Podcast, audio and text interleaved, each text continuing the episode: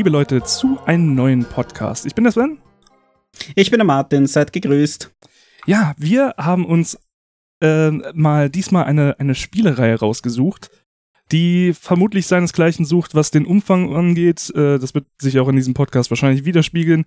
Und äh, auch was die, die, oh, jetzt kommt Achtung, die Legende angeht. Äh, denn es gibt wahrscheinlich keine Spielereihe, die so viele Fans hervorgerufen hat und so viel Fan-Support auch hat über all die Jahre und alle Teile, so verschieden sie auch sein mögen.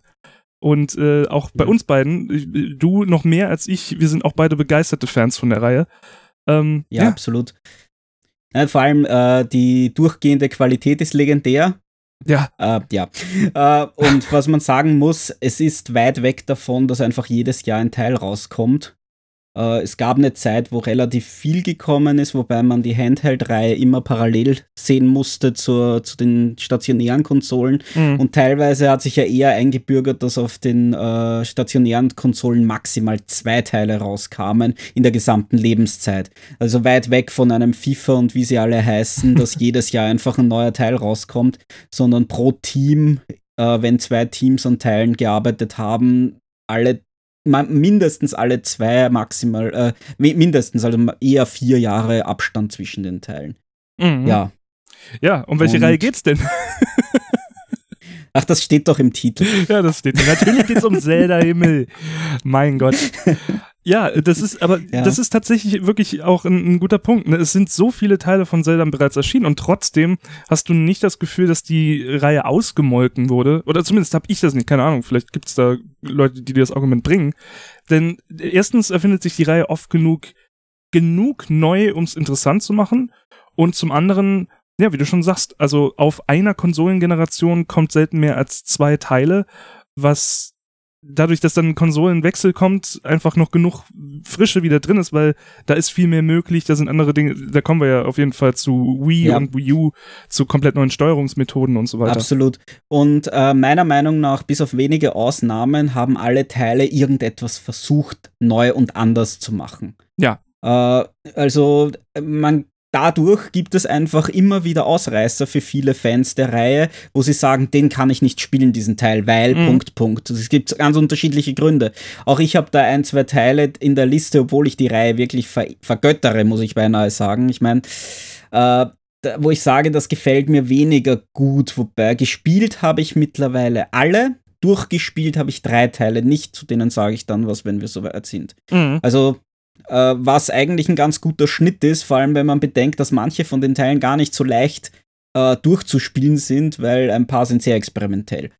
Das zum äh. einen, zum anderen, die sind oft auch gar nicht mal so kurz. Äh, wenn man sich das äh, so ein bisschen in, ins Gedächtnis ruft, wie umfangreich Zelda-Spiele oft sind, selbst der erste Teil, äh, die, die brauchen alle eine gute Stange Zeit und vor allen Dingen, wenn man nicht mehr hundertprozentig äh, sicher ist, wo war was nochmal. Ja, das sowieso. Also gerade beim ersten Durchspielen, wenn man nicht nach Komplettlösung spielt, was ich nicht tue beim ersten Durchspielen, Punkt, ja. äh, dann sucht man schon mal eine Zeit, muss man gewisse Rätsel ein bisschen länger durchdenken etc. Also ja, wie gesagt, ich, ich weiß, warum ich diese Reihe kurz sehr, sehr mag. Ich meine, vielleicht sollte ich dazu sagen, bei mir geht es wirklich äh, ein paar große Schritte in die Fanboy-Richtung. Ich sehe Kritik und erkenne sie an, aber ja, wie soll ich sagen, ich habe äh, einiges an Merchandise im Haus. Ich meine, verdammt nochmal, äh, bei der Tür vor diesem Büro, in dem ich hier sitze, also in dem Büroraum hier im Haus, hängt ein Triforce-Spiegel, ein großer. Ja, äh, was soll ich sagen? Ich habe das Triforce auf dem Arm. hey, ich habe vor etwas über einem Jahr Ocarina spielen gelernt und, und spiele seitdem leidenschaftlich gern. Zugegeben, die Zelda-Lieder kann ich noch immer nicht allzu gut, weil die teilweise gar nicht so leicht sind. Aber es, ich wollte dann. Wieso ist denn nur A, Fall nach unten, Fall nach oben? ist doch nicht so schwer, Mensch. Oh ja, oh ja, gut, gutes Beispiel übrigens. Das habe ich nämlich heute wieder mal ausprobiert. Ich bin, habe ja durchs Üben schon viel gelernt, aber das Lied ist nicht ohne. Also nee. äh, einfach wegen die harten Sprünge zwischen doch extremen Tonhöhenunterschieden. Richtig. Und du sollst es schnell auch noch spielen, sonst klingt es nicht. Aber das lerne ich auch noch. Kommt alles, kommt alles. Für jetzt ein Jahr gelernt. Und Hauptsache mein Sohn hört gern zu und alles andere ist im Endeffekt egal. Und wenn er mich anlacht, während ich äh, Ocarina spiele, ist eh alles gut. Eben, wunderbar. Ja, abgesehen davon, ich überlege ja, mit welchem Alter darf man Zelda spielen. Ach, egal. Ja, also Zelda kann man doch wirklich jetzt jedem Jungspund eigentlich in die Hand drücken. Also natürlich nicht also, so jung, dass man nicht weiß, wie rum man Bildschirm anguckt, aber äh, alles darüber. Äh, ja, momentan würde er nur den Controller in den Mund stecken. Ansonsten. naja, Windhöll drückt er da schon aufs Steuerkreuz. Äh, das NES hat nur zwei Buttons und ein Steuerkreuz. Das ist in Ordnung. Vier, aber die drückt er ja nicht. nicht. Ach, egal. Bei Zelda nämlich schon, das darfst du nicht vergessen. Ja, jetzt werd nicht pedantisch, Mensch. Na gut. Also ja, äh, im Endeffekt, wie gesagt, die Qualität ist auf jeden Fall bei der gesamten Reihe recht hoch durchgehend. Ja. Äh, jetzt mehr muss man sagen, spielerisch etc. Über die Story lässt sich eher streiten, weil die ist jetzt nicht, sie ist keine schreiberische Meisterleistung, aber sie trägt das Spiel sehr gut in den meisten Fällen. Aber auch da, finde ich, äh, fluktuiert das doch stark. Also natürlich, wenn ja. man jetzt das erste Zelda nimmt, äh, oder auch die, erst, die ja, ersten gut. Zelda, würde ich eigentlich sagen, äh, da tut sich jetzt storymäßig nicht sonderlich viel. Aber wenn man dann so ein paar Ausbrüche nimmt, wie zum Beispiel äh, mit Jaws Mask, dann finde ich schon. Okay, ja. Da, also da, das ist aber auch ein Hoch, ein, ein, absolutes Hoch, was Story angeht in der Zelda-Reihe, finde ich. Äh, wobei ich sagen muss, äh, Majora's Mask unterstreicht das eigentlich auch massiv. Ich finde, dass die Haupthandlung oft sehr simpel gestrickt ist ja. und die Einzelgeschichten von Nebencharakteren, beziehungsweise überhaupt die Ausarbeitung der Nebencharaktere, spätestens seit Majora's Mask, eigentlich schon früher, aber dazu kommen wir auch noch, äh, sind die Charaktere wirklich gut ausgearbeitet. Mhm. Also es gibt einfach wirklich schräge Charaktere, schon recht früh in der Reihe. Und die sind teilweise auch wirklich interessant und das, das mag ich auch sehr an der Reihe, dass sie sich eigentlich was trauen, was Nebencharaktere anbelangt. Ja, auf so, jeden Fall. Also ja, man kann natürlich darüber streiten, welche äh, verrückte Insektenfanatiker etc., ob man sie mag oder nicht. Ja. Oh, eigentlich gibt es mehrere Insektenfanatiker ja, in der Reihe. Fällt mir gerade ja. Verdammt, das sind gar nicht. Ach, egal. Aber ja, äh, das ist halt der springende Punkt. Es gibt einfach wirklich interessante Charaktere, die kleine Geschichten erzählen, die oft interessanter sind als die Gesamthandlung. Wobei man wiederum sagen muss, äh, das Klischee, das es teilweise hat, oh, äh, Damsel in Distress mhm. retten, das ist es eben nicht. Zumindest Na. seit, es ist in spätestens seit Ocarina of Time nicht. Ja, ja, gut, ja, die, die davor sind halt wirklich Cookie-Cutter, ne? Prinzessin ja. gefangen, äh, rette Prinzessin, töte Bösewicht. Äh, bis auf Link's Awakening. ja gut, Link's Awakening ist eine andere Hausnummer, aber das ist, äh, wie gesagt, wir sollten tatsächlich die Gameboy oder generell die Handheld-Teile nochmal ganz anders be betrachten, weil die haben nochmal eine Schippe draufgelegt, was, äh, was den Ideenreichtum anging, weil sie halt nun mal keine ja. fetten Konsolentitel waren. Ja, aber nichtsdestotrotz auf keinen Fall auslassen, weil sie haben echt auch Dinge in die Reihe eingebracht. Also die, mhm. die, die Handheld-Teile sind fast meine liebsten Teile. Aber egal, fangen wir vorne an am besten, weil das so. Wir haben uns auch äh, dazu entschieden, das chronologisch durchzugehen, weil natürlich auch die Entwicklung von Zelda-Spielen sich ja von jedem Teil auch weiterentwickelt hat. Und dann macht das auch irgendwo mehr Sinn, als jetzt ja. zu versuchen, irgendeine Timeline zu verfolgen, die mal richtig, mal nicht so richtig ist ja, über die Timeline werden wir, glaube ich, auch nicht ausgiebig Na. reden, weil es gibt sie schön. Es sind Spiele, die alle für sich stehen und irgendwie Verbindungen haben. Das ist auch schön und lustig und man kann sich gern drüber unterhalten, auch mit mir. Aber das soll heute nicht groß Thema sein. Richtig. Ja gut, dann fangen wir doch beim ersten Zelda-Teil an, den wir beide wahrscheinlich gespielt haben. Das wäre auch sonst ziemlich absurd, wenn man, ja. wenn wir darüber reden wollen.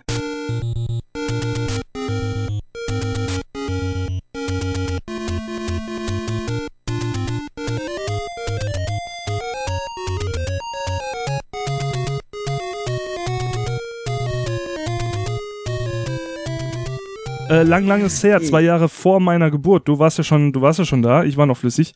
Ähm, ah ja, ich war schon fast vier Jahre alt, ja. wie es rausgekommen ist. 1986, das ist verflucht alt. Und das sag ich als 1988er Jahrgang. ja, äh, in Europa überhaupt erst 87 rausgekommen. Also ja, äh, ich es ist einfach, es war revolutionär, dieses Spiel, einfach weil es so groß war. Ja. Ein, ein Abenteuerspiel, das mehr oder weniger, zumindest am Ende, es hat die Speicherfunktion eingeführt, soweit ich das im Kopf habe. Eines der wenigen Module, ja. Äh, war, glaube ich, das erste, das wirklich, wo man wirklich speichern konnte. Ansonsten gab es halt solche Systeme wie irgendwelche Codes, die man aufgeschrieben hat. Genau, Passwort-Screens, die du dann bekommen hast, meistens viel zu lange mit 30-stellig, 24-stelligen Zahlen, Buchstabenkombinationen in groß und klein. Die musste man sich dann ja. händisch äh, auf den Zettel schreiben, hoffentlich nicht falsch, damit man beim nächsten Mal den ganzen Salat dann eingeben kann und weiterspielen darf. Ja, mit, äh, nicht mit Tastatur, mit Steuerkreuz. Natürlich. Ja. Aber nein, das war Zelda eben nicht. Äh, und dementsprechend hatte man da, äh, wusste man von Anfang an, oh, ich habe da ein großes Abenteuer vor mir. Ich meine, ja. Vor allen Dingen die, die, dieses Gefühl, was ja auch bei den 2D-Zelda dann irgendwann zu dem äh, charakteristischen Spielelement äh, geworden ist, dass du, du hast einen screenfüllenden Screen, das war ein toller Satz. Du hast ein, ein bildschirmfüllende äh, ne, Bild. Das macht alles keinen Sinn. Und äh, du kannst da durch die Gegend laufen und sobald du an den Rand des Bildes kommst, wird gescrollt und das auch ohne große Verzögerung. Es sei denn, man spielt nachher auf einer Konsole, die wir nur ganz kurz erwähnen werden. Und ähm, es ist, es ist flüssig, die Welt wirkt zusammenhängend, groß, nachvollziehbar, es gibt Geheimnisse in dieser Welt. Das war schon was, was Besonderes. Und ähm, äh, ja, wie du es schon sagst, das war wirklich, äh, das war wegweisend zu dem Zeitpunkt, auf jeden Fall. Absolut. In Größe und Umfang. Ja, vor allem darf man nicht übersehen, äh, die absolute Freiheit, die man eigentlich hat. Ja. Ich meine, ja, es gibt Ge Gebiete, die man nur mit best bestimmten Gegenständen erreichen kann. Ja, ja, schön und gut. Aber ansonsten konntest du am Anfang, ich weiß, ich, ich weiß es wirklich nicht, aber ich glaube, den sechsten Palast konnte man recht früh erreichen. Der meines Wissens das schwerste im Spiel ist, aber solche, solche Sachen. Du konntest herumgehen und, glaube ich, bevor du einen Palast betreten hast, äh, schon die ersten fünf Herzcontainer gefunden haben oder so ähnlich. Du konntest dir Gegenstände kaufen, du konntest Rubine farmen, damit du den besseren Schild hast und was, was auch immer. Was mir gerade kommt, ist, äh, Zelda war eigentlich das erste Metroidvania was, was diese Spielmechanik angeht, dass du überall sofort hingehen kannst und äh, dir selbst quasi den Fortschritt erarbeiten musst, um noch mehrere Möglichkeiten zu finden. Ja, wobei Castlevania, glaube ich, älter ist. ja gut, aber die ersten Castlevania waren ja nicht so. Das kam ja erst mit Symphony Das ist allerdings richtig. Das erste, ist das erste Metroid älter als das, äh, als das erste äh, Zelda? Nee, ne? Metroid kam später. Lässt, ich bin mir offen gesagt nicht sicher. Ich auch nicht. Ich weiß es aber das sollte sich herausfinden lassen auf die Schnelle. 86. Oh, Okay. Äh, quasi gleichzeitig. Ja. 6. August 86 in Japan und das erste Zelda war am 21. Februar 86. Also äh, Zelda war tatsächlich ein wenig älter, aber nicht viel. Tatsache ist, dass die Spiele quasi gleichzeitig entwickelt werden mussten, weil ja, sonst richtig. wäre Metroid nicht im selben Jahr rausgekommen. Aber nichtsdestotrotz, wie gesagt, es war wegweisend, es war etwas anderes. Du hattest eine epische Quest, äh, die du erfüllen musstest, ein paar NSCs zum Kennenlernen, nichts Aufregendes in ja. dem Fall. Es waren halt irgendwelche Tippgeber. Ja. Aber in Summe, ja, ich habe es ja selbst sehr spät gespielt. Äh, ich habe das erste Zelda, gut, zugegeben, ich habe es gekannt bei einem Freund, hab, hab ich, haben wir ein bisschen gespielt, aber da kannte ich mich einfach nicht aus, was passiert da eigentlich. Vor allem, wie er erzählt hat, das hat er sich nur ausgeborgt und ja, jetzt hat er den, den Drachen da in dem Palast besiegt und da wird sein Freund jetzt nicht schlecht schauen, dass äh, der Drache weg ist. Und ich habe ihn angeschaut, das ist ja das urdoofe Spiel, dass man Gegner nur einmal besiegen kann. ich habe das Konzept des Speicherns in einem Spiel noch nicht verstanden. Ja. Ja, gut, wie alt war ich? Sieben, acht Jahre? ja, also ich muss sagen, ich habe ähm, Zelda ja auch erst mit der nächsten Konsolengeneration kennengelernt. Und, oder generell solche Spiele in der Machart auch. Und ähm, ich habe auch sehr, sehr lange gebraucht, um Zelda 1 dann nachzuholen, weil ich auch, und Schande über mein Haupt, Wobei, das ist ja Geschmackssache, da kann ich eigentlich, ne, kann ich ja sagen, wie ich will. Aber ich war sehr, sehr lange Zeit, bis vor ein paar Jahren eigentlich, überhaupt gar kein Fan von NES, weil mhm. die Konsole kam vor meiner Zeit und wohingegen ich mich mit DOS und CGA, EGA-Grafik noch anfreunden konnte, die NES-Grafik ging mir immer auf den Keks. Ich weiß selbst nicht warum.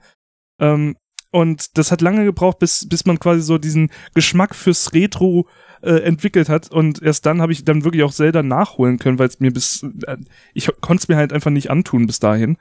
Ja. Es geht mir mit dem NES ähnlich und ich fürchte, dass es noch schlimmer bei mir ist.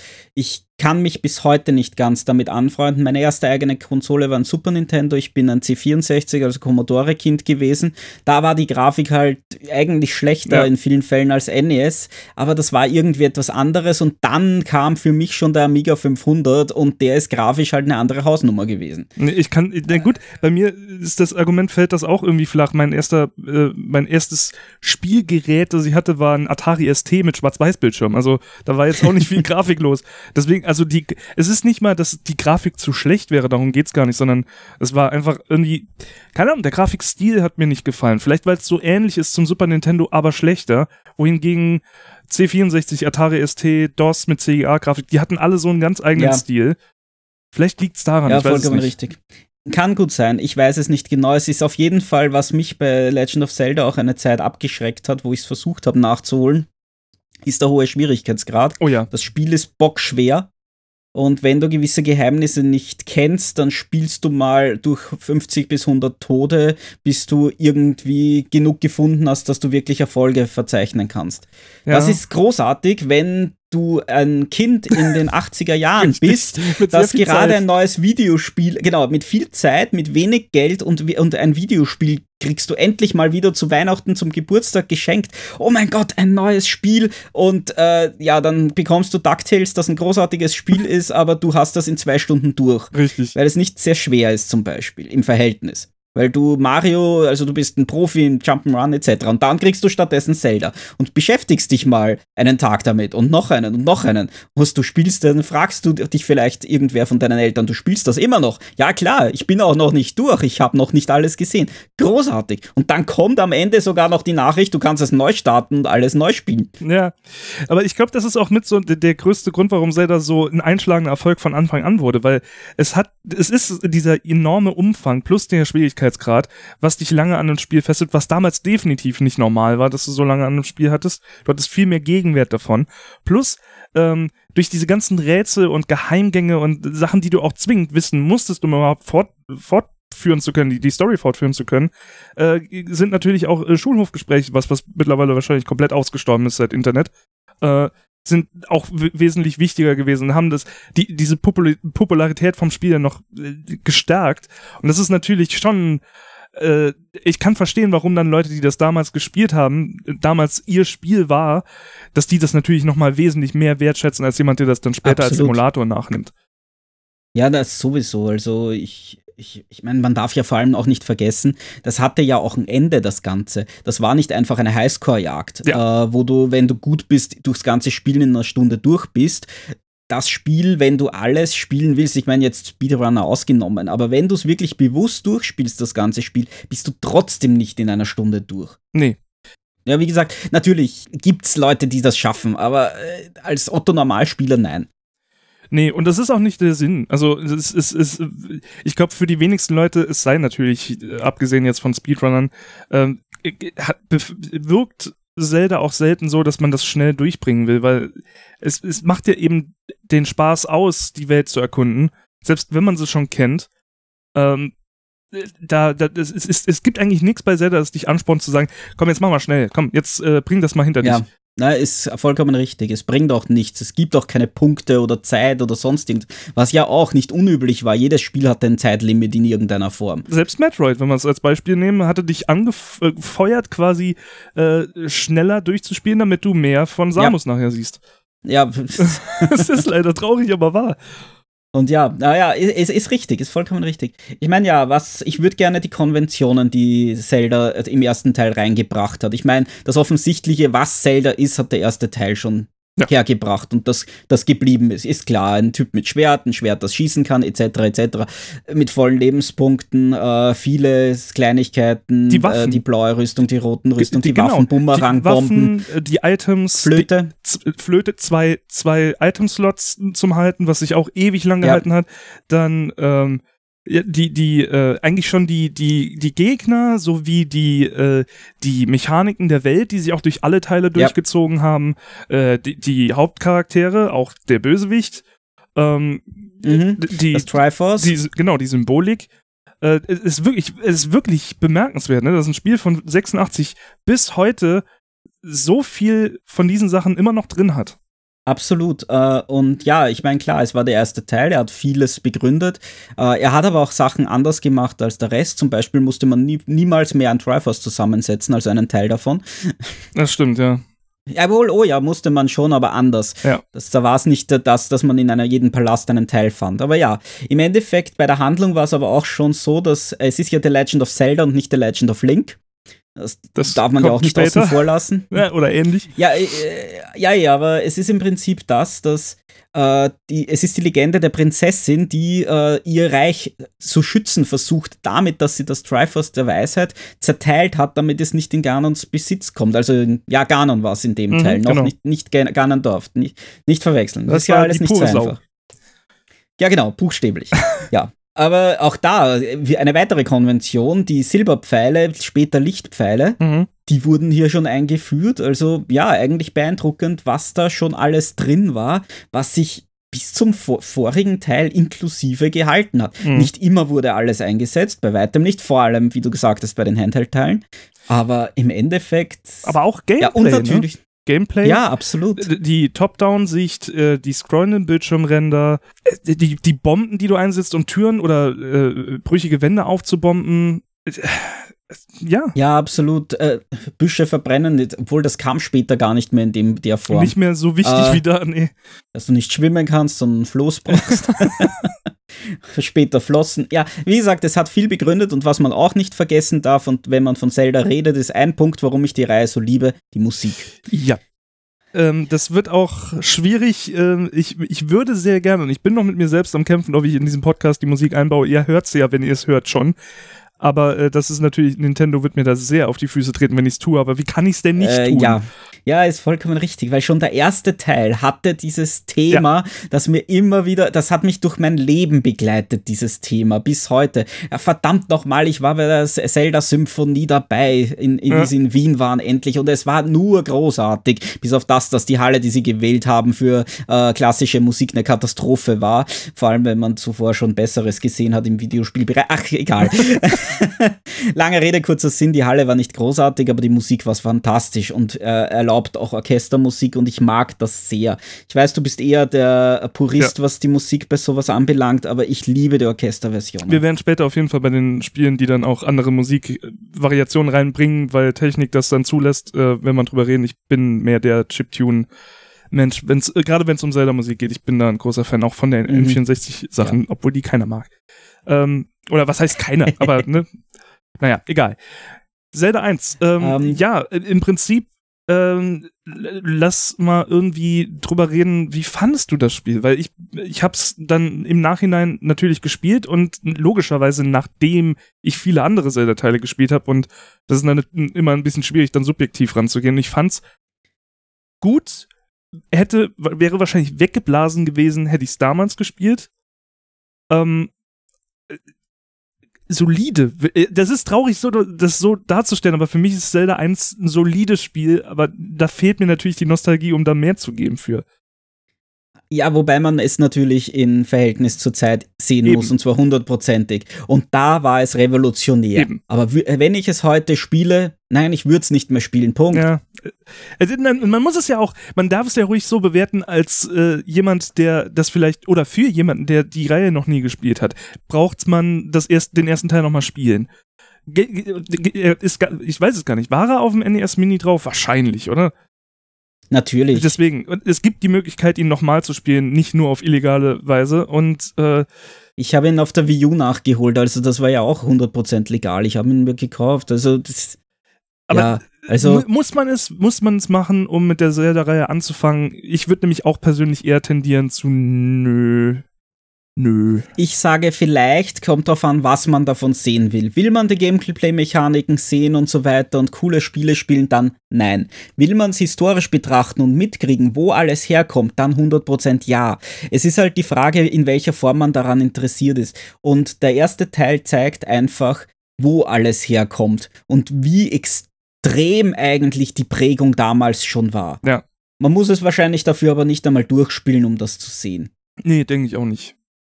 Ich denke, das geht auch so. Aber wie, wie gesagt, das ist eben, es ist auf jeden Fall beeindruckend, was es alles begründet hat. Und wenn man darüber nachdenkt, dass Koji Kondo bis auf wenige Ausnahmen die Musik für alle Teile gemacht hat äh, und hier begonnen hat, weiß man auch, äh, ja, warum es sich so sauber durchzieht und so weiter. Ich meine, gut, der Typ ist sowieso ein Genie, was Musik anbelangt.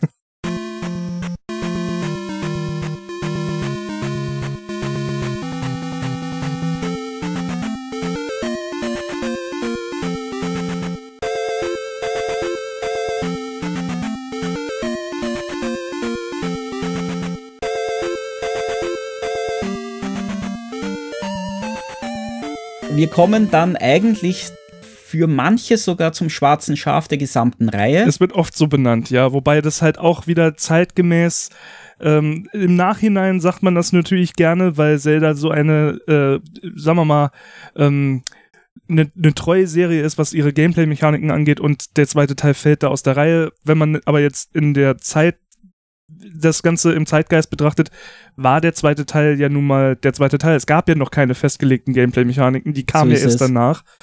Und äh, dahingehend kann ich das einfach nicht als schwarzes Schaf sehen.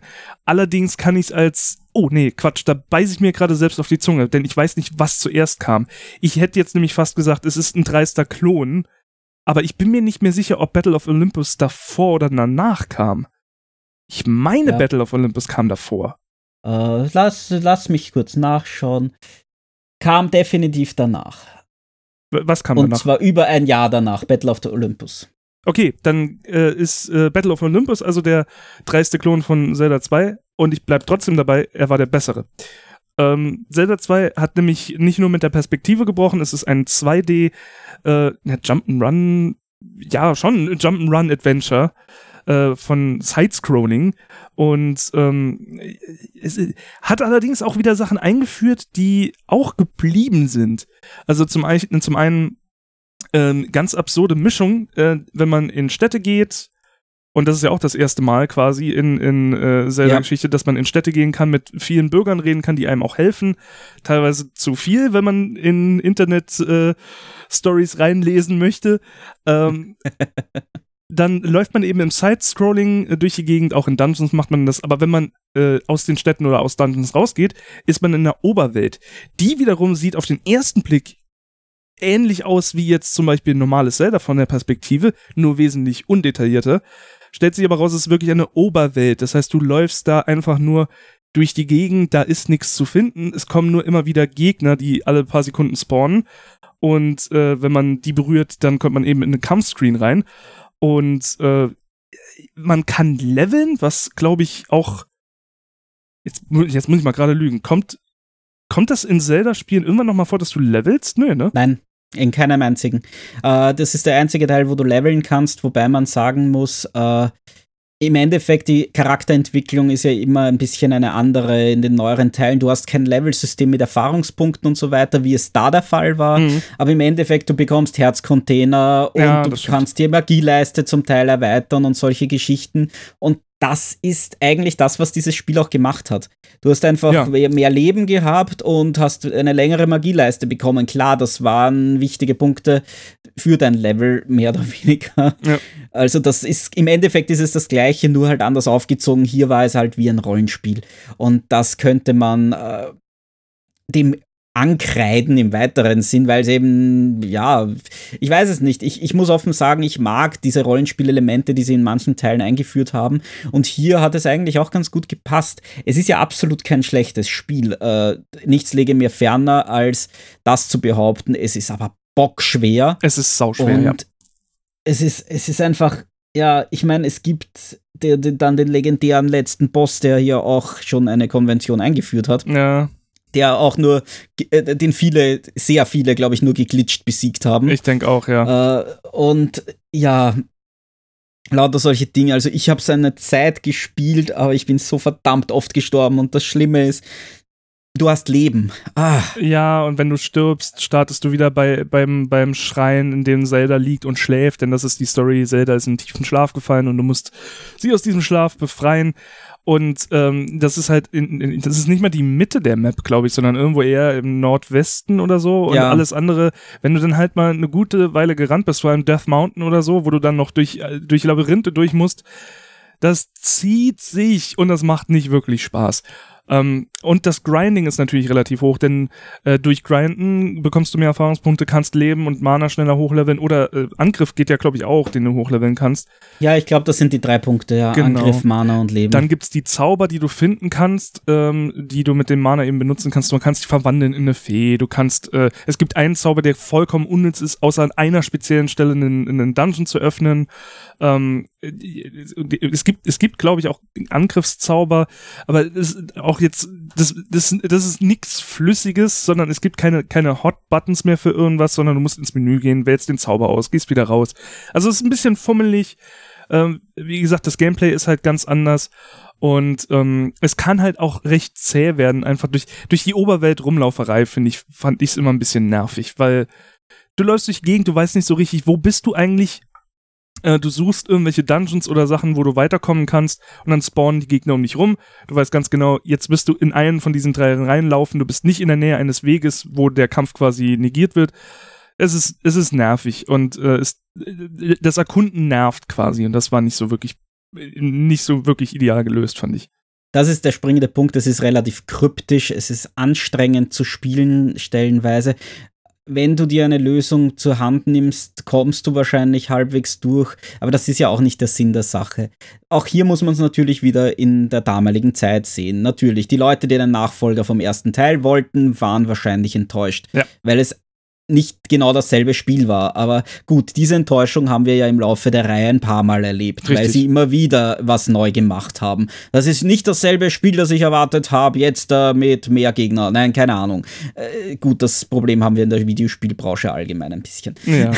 Aber ich finde halt, dass es auf ja. der technischen Ebene einfach nicht so gut gelöst ist. Also deswegen mag ich Battle ja. for Olympus mehr, weil da hast du halt Elemente wie das, das sich bewegen und springen wirkt da für mich einfach ein bisschen mehr kontrollierter. Und bei Zelda, gerade im Gegensatz zum ersten Teil, der so direkt so knackig war von der Bewegung, du drückst die Taste ja. und es passiert was, war das jetzt beim zweiten Teil eher so, Link ist ein bisschen träge und, und alles fühlt sich so ein bisschen Eisphysikmäßig an. Du hast Jump'n'Run-Passagen, die dann wirklich nerven können.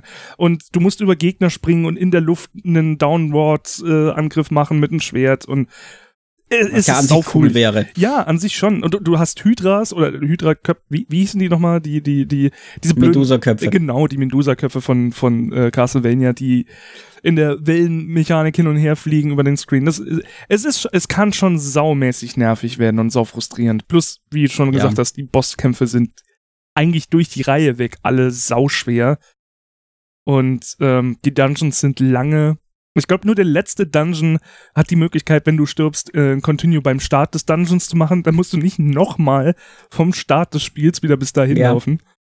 Ich glaube, das Spiel hätte schon viel besseres Feedback gehabt, wenn das durchgehend gewesen wäre ja. wie im Vorgänger. Dass du einfach am Start des Dungeons startest. Äh, wenn du auf der Oberwelt stirbst, vielleicht zurück, also wirklich das Continue zurück zu dem Punkt. Oder dass sie das Lebens Lebenssystem einfach weggelassen hätten, sondern du startest immer am Ende vom letzten Abschnitt, das ja sich eigentlich durch die späteren Teile durchgezogen hat. Ja, ich denke auch, das wäre sinnvoller gewesen. Aber naja, hätte, hätte Fahrradkette. Es ist nun mal so, wie es ist.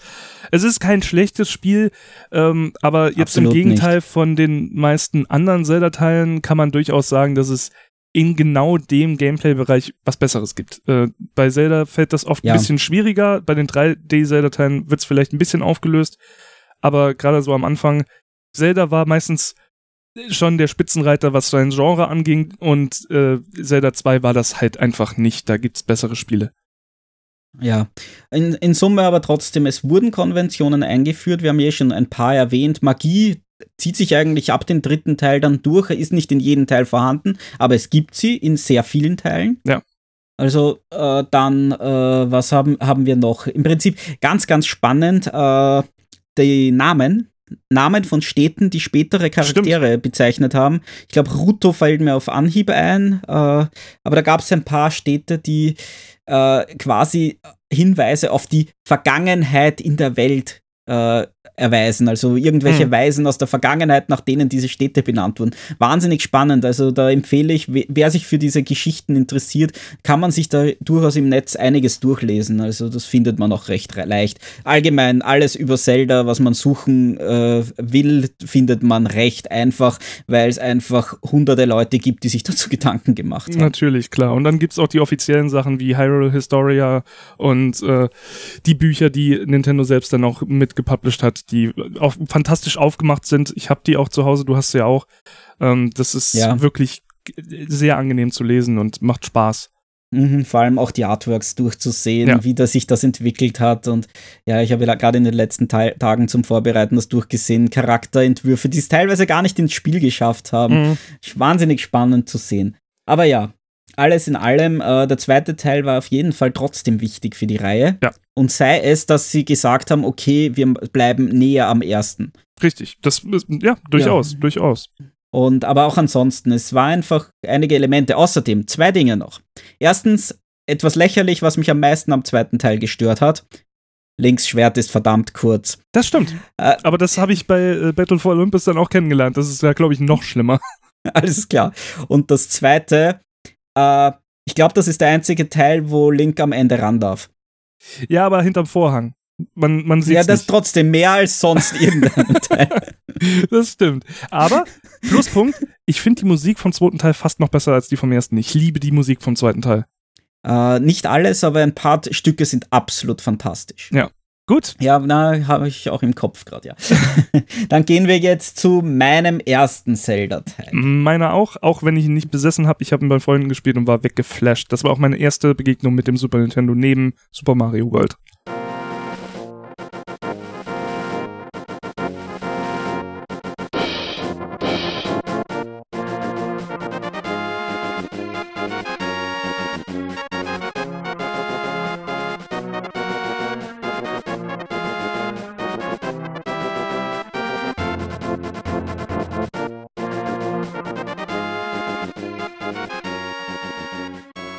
A Link to the Past, äh, ein fantastisches Spiel, ist wahrscheinlich mein liebster Teil, wenn ich einen aussuchen müsste. Wobei, das sage ich von mindestens zwei weiteren. Äh, ja, es ist schwierig. Es ist. Es ist für mich auch es der, es ist der nostalgischste Teil, den ich mir vorstellen kann. Wenn ich die Musik höre und die Grafik sehe, bin ich sofort in einem sehr wohligen Nostalgiegefühl was bei anderen Spielen oder auch anderen Spielen der Reihe auch auftritt, aber bei A Link to the Past ist es irgendwie was ganz Besonderes, was ironisch ist, weil ich auch die meisten der Spiele ja nochmal gespielt habe und auch mehrmals nochmal gespielt habe. Und äh, manche davon hätte ich besser nicht mehr gespielt, weil ich sie damals besser im Kopf hatte, als ich sie dann danach mhm. nochmal im Kopf hatte. Link to the Past ist tatsächlich einer der Teile, die ich, bei denen ich sagen muss, ich, ich bin einfach nicht der ganz große Zelda-Fan. Ich mag das Spiel und wie gesagt, es hat diese Auswirkungen auf mich, aber es ist, es ist wieder mal ein unglaublich umfangreiches Spiel. Und das kann man positiv wie negativ auslegen.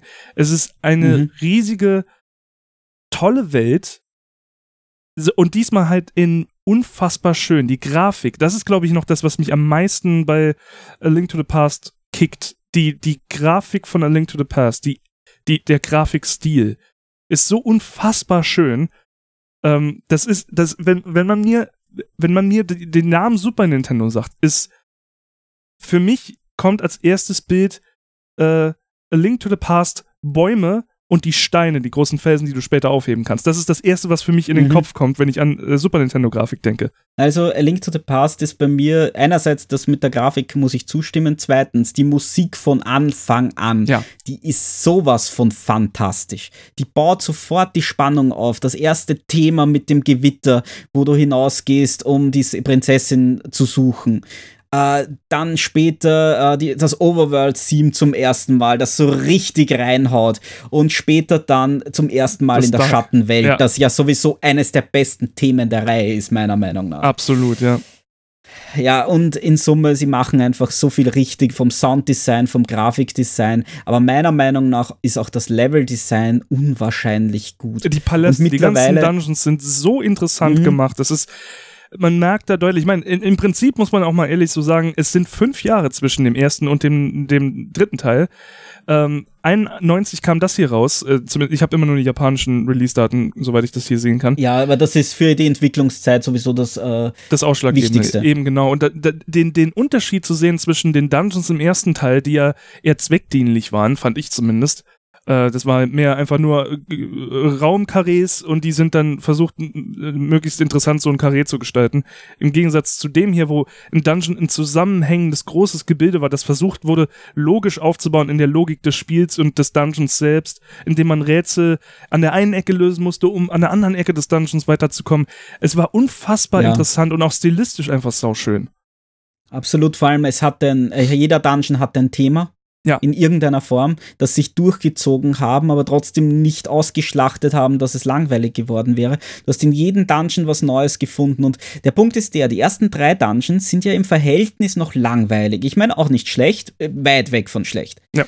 Aber äh, ich vor allem, ich, man muss sich das immer vor, vor Augen halten. Wie alt war ich, wie ich das gespielt habe? So, ja, 10, 11, ja, 11 Jahre wahrscheinlich oder egal, sowas in der Richtung. Und sowas hatte ich noch nie zuvor gesehen. Und dann gehe ich da durch und habe dann zum ersten Mal ein Spiel, da wo ich so Fortschritt habe, das umfangreich ist einfach mhm. auch. Das, das war halt ein anderer Umfang. Dann denke ich mir, oh, again, jetzt schlage ich ihn. Und damit hat das Spiel dann begonnen. Ja, richtig.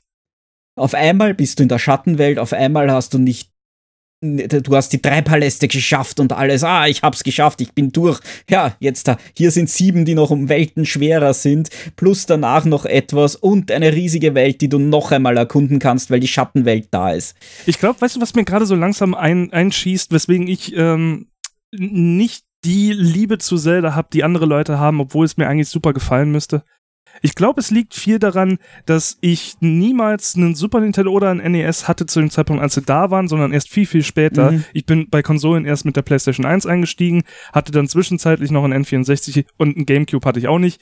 Ähm, und das, das, ich, die ganzen Zelda-Spiele konnte ich erst selbst besitzen und wirklich mir die Zeit nehmen zu spielen und nicht nur bei Freunden mal kurz anzocken, als, äh, als das schon viel, viel später war auf einem Emulator und mhm. dann auch teilweise Spiele zum ersten Mal wirklich umfangreich und durchspielen als Let's Play, was ja immer einen irgendwo auch unter Druck setzt, weil du willst ja in einem Let's Play, wenn du 15 Fo Minuten Folgen machst, nicht 15 Minuten im Kreis rennen und nichts wissen.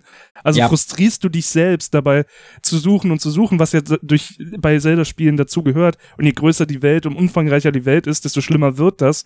Und ich glaube, dadurch habe ich mir die Spiele oft versaut, weil das ist das, was ich meinte. Link to the Past damals als ich das gespielt habe bei Freunden, dachte ich, hätte ich mal ein SNES, hätte ich mal das Spiel, Mann, ist das geil. Und später dann, als ich es für andere Leute vorgespielt habe, war es so ein, fuck, hätte ich das mal damals gespielt, dann wüsste ich jetzt, was ich tun muss. Mein Gott, ist das frustrierend. Ja, also äh, vor allem für mich war es eben so was Besonderes, was ich vorher nicht hatte. Ich habe keine Rollenspiele davor gespielt. Mhm. Na gut, es ist ja auch kein Rollenspiel.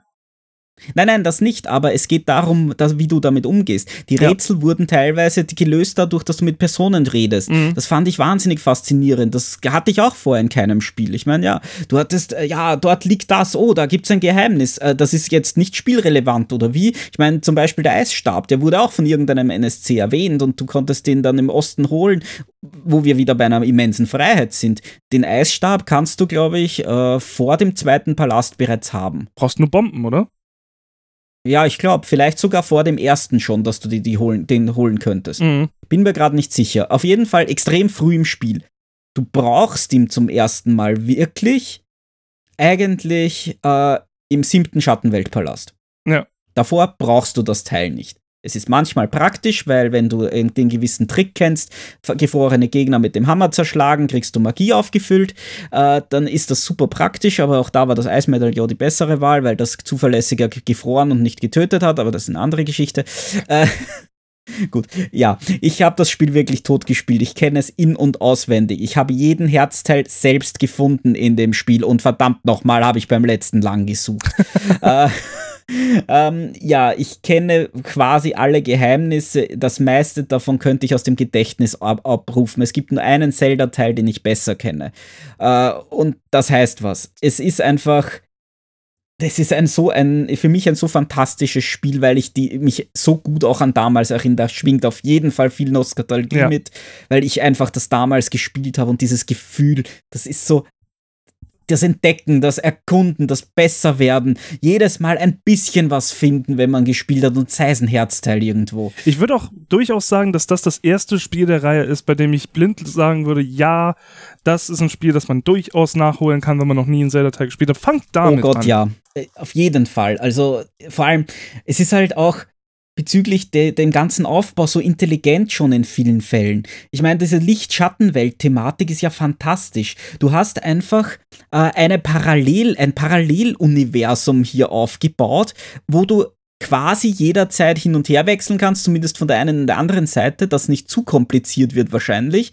Sie unterscheiden sich marginal und diese Unterschiede zu finden führt dazu, dass du Geheimnisse entdeckst. Ja. Teilweise massiv optionale Geheimnisse. Zum Beispiel das Feuermedaillon ist so eine Licht-Schattenwelt-Geschichte und du kannst das Spiel problemlos ohne dieses beenden. Mhm. Das ist ja halt das nächste. Ich glaube, es gibt keinen Zelda-Teil, der so viele Items hat. Ja, ja, gut, wenn man jetzt nachher zu, wenn man Masken als Items nimmt, werden wir bei äh, Majora's Mask natürlich. Äh ja, aber die Masken sind im Prinzip keine Items, die wirklich was bezwecken in vielen Fällen. Ja, die haben ja alle eine Funktion. Na egal, zu dem Spiel kommen wir eh.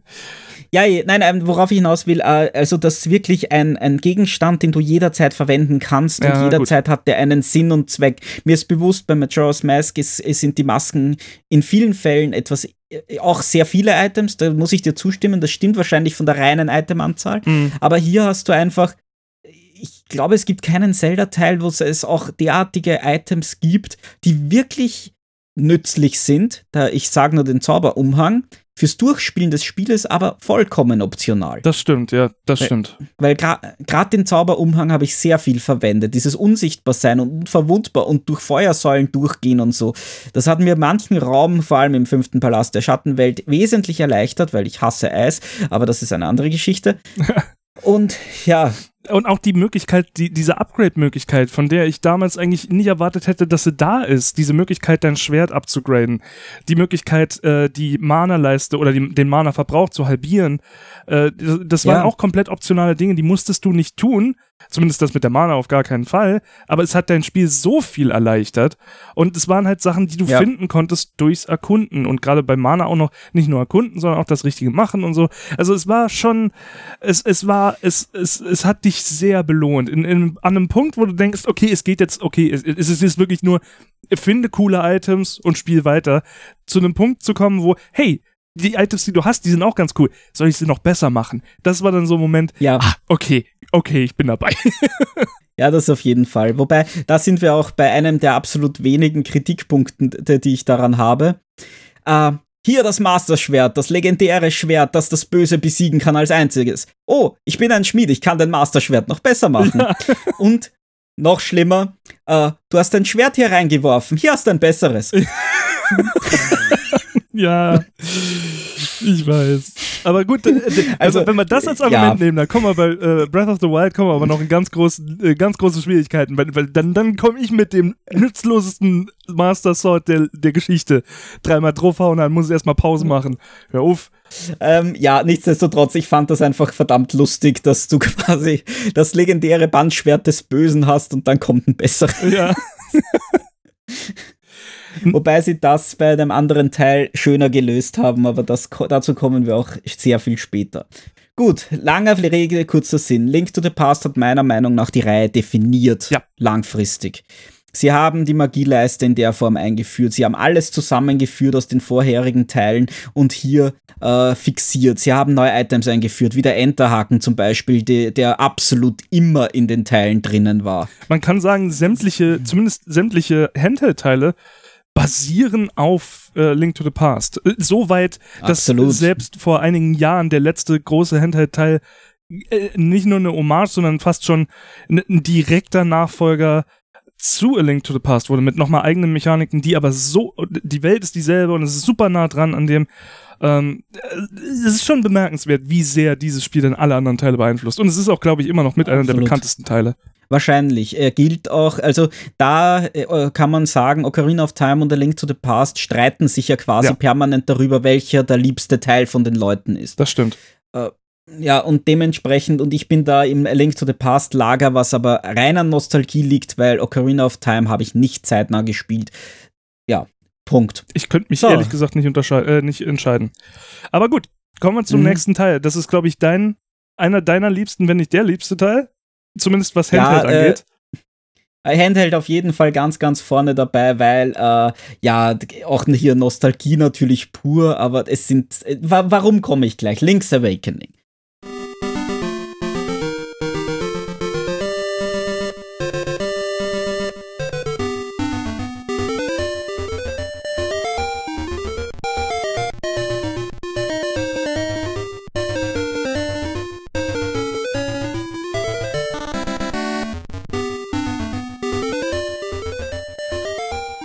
Einerseits bricht er natürlich gleich mal mit der Konvention, du spielst, den, du spielst nicht in Hyrule, du spielst, rettest keine Prinzessin und sonst auch nichts dergleichen. Es ist eine ganz andere Handlung und gerade bezüglich Handlung ist es wahrscheinlich einer der stärksten Teile der Reihe. Ja, ja. absolut, absolut. Und ähm, es wird gleichzeitig zum ersten Mal in, gezeigt, was der klapprige, blöde, batteriefressende, nur unter direkter Sonneneinstrahlung funktionieren und trotzdem blurrige Gameboy so alles drauf hat. Denn oh ja. ein Spiel wie Zelda auf dem Handheld unterwegs in der Tasche zu haben, hat nicht nur einen Haufen Noten in der Schule versaut, sondern hat auch gezeigt, wie unglaublich mächtig so ein simples Ding ist und wahrscheinlich entschieden, warum Sega Game Gear dermaßen äh, ins Gras gebissen hat, denn sowas hatten die nicht. Das war schon ja, bemerkenswert. Es hat sich auch nie angefühlt. Link's Awakening fühlt sich zu keinem Zeitpunkt an, als wäre es in irgendeiner Art und Weise eingeschränkt, sondern äh, auch die, die komplette Gameplay-Mechanik ist so schlüssig in dem Teil und um die ganzen Limitationen von dem Gameboy rum äh, fantastisch. Absolut, vor allem hier haben wir meiner Meinung nach stärker als bei Link to the Past zum ersten Mal diese schrägen Charaktere, ja. die in der Zelda-Reihe immer wieder vorkommen. Hier definitiv. Ich meine, gut, sie haben sich überhaupt nicht ernst genommen. Nee. Es gibt keinen Charakter, der schaut aus wie Mario. Es gibt, äh, äh du, mit, du kannst mit Mario telefonieren in einem Haus. äh, du hast, äh, du hast Gumbas im Spiel, du hast Chain Chomps im Spiel. Äh, ja, es sind alle möglichen. Du hast Kirby im Spiel als Gegner. Im siebten Palast nämlich. Und so weiter und so fort. Ich, ich habe dieses Spiel äh, geliebt, nicht deswegen, weil das fand ich fast schon ein bisschen seltsam, aber weil es einfach durchgehend schlüssig war. Die, die Dungeons hatten auch hier Themen, obwohl es am Handheld war. Der Handheld hat aber wahrscheinlich zur Liebe dazu geführt, weil den durfte ich quasi immer spielen, weil das konnten meine Eltern äh, schwer verbieten, weil ja, wir hatten nur einen Fernseher zu der Zeit mhm. und da wenn der belegt war, war er belegt. Dann konnte ich nicht Super Nintendo spielen, aber der Gameboy war mein eigener. Dementsprechend so, so, so gewesen. Und dementsprechend habe ich dieses Spiel einige Male durchgespielt. Ich glaube, ich könnte die zwölf Herzteile im Spiel noch immer auswendig durchrezitieren, mit ein bisschen Mühe, ohne das Spiel aufzudrehen. Ich könnte wahrscheinlich auch noch 20 Zaubermuscheln aus dem Gedächtnis äh, aufzählen, die man braucht, um ein gewisses Schwert zu bekommen. äh, ja, und ich kann auch beweisen, dass man vor dem fünften Palast bereits das zweite Schwert haben kann. also ja, ich hab's viel gespielt. ich glaube, ich kenne jede Ecke in dem Spiel. Dass wird von dem Spiel jemand was Neues erzählen könnte, würde mich wahnsinnig überraschen. Man muss aber immer dazu sagen, das Original nicht das Remake. Nicht DX. Äh, also das nicht DX, also Remake, Re-Release ist es eigentlich in Farbe. Mhm. Also ich kenne den, ich habe es gespielt DX, ich habe den Color Dungeon einmal gespielt. Das war's aber, das kenne ich alles nicht so gut. Aber beim Original in- und auswendig und ich habe es geliebt und ich kann mich erinnern, wie ich, wo wir beim Schulhofthema sind, im Bus einen älteren äh, äh aus meinem Ort getroffen habe, regelmäßig, der es auch gespielt hat und ich habe mich halt nicht so richtig getraut. Ich meine, der war, glaube ich, drei oder vier Jahre älter als ich, dass ich ihn frage, irgendwas zum Spiel, weil ich wusste, er hat es auch gespielt, wenn ich nicht weitergekommen bin.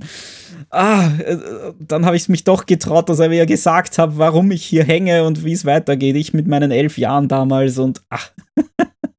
Nicht schlecht. Siehst du, das ging bei mir erst dann bei Seasons und Ages los, weil äh, dafür, ich, da war ich kurz vor der Schule, als äh, mhm. Link's Awakening rauskam. Aber ja, es ist ein, ein, fantastisches Spiel. Auch hier natürlich, äh, dann, vor allen Dingen muss man natürlich bei Link's Awakening die Musik vorheben, weil oh, ja. zum einen ist es wahrscheinlich eine der besten äh, Kompositionen, die gemacht wurden, nicht nur auf dem Gameboy, weil äh, wir kommen von einem sehr, für die Zeit auf jeden Fall, sehr potenten Soundchip beim Super Nintendo oh ja. auf einen Game Boy. Das Ding ist wesentlich, wesentlich eingeschränkter als ein NES das noch war. Und trotzdem klingt das so bemerkenswert fantastisch. Absolut. Ich meine, bei gewissen Szenen habe ich Gänsehaut, wenn ich die spiele.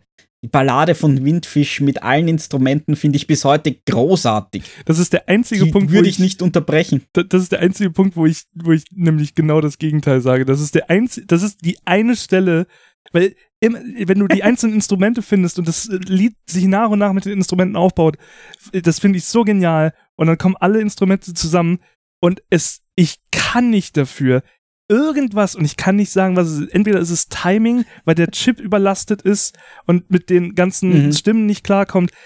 Es stimmt nicht. Irgendwas stimmt bei dem Song nicht und es treibt mich wahnsinnig. Aber ich weiß, dass es so gut wie kein Mensch hört. Von daher, ich verstehe es. aber für mich war der Aufbau schöner als das Ende ja. dann.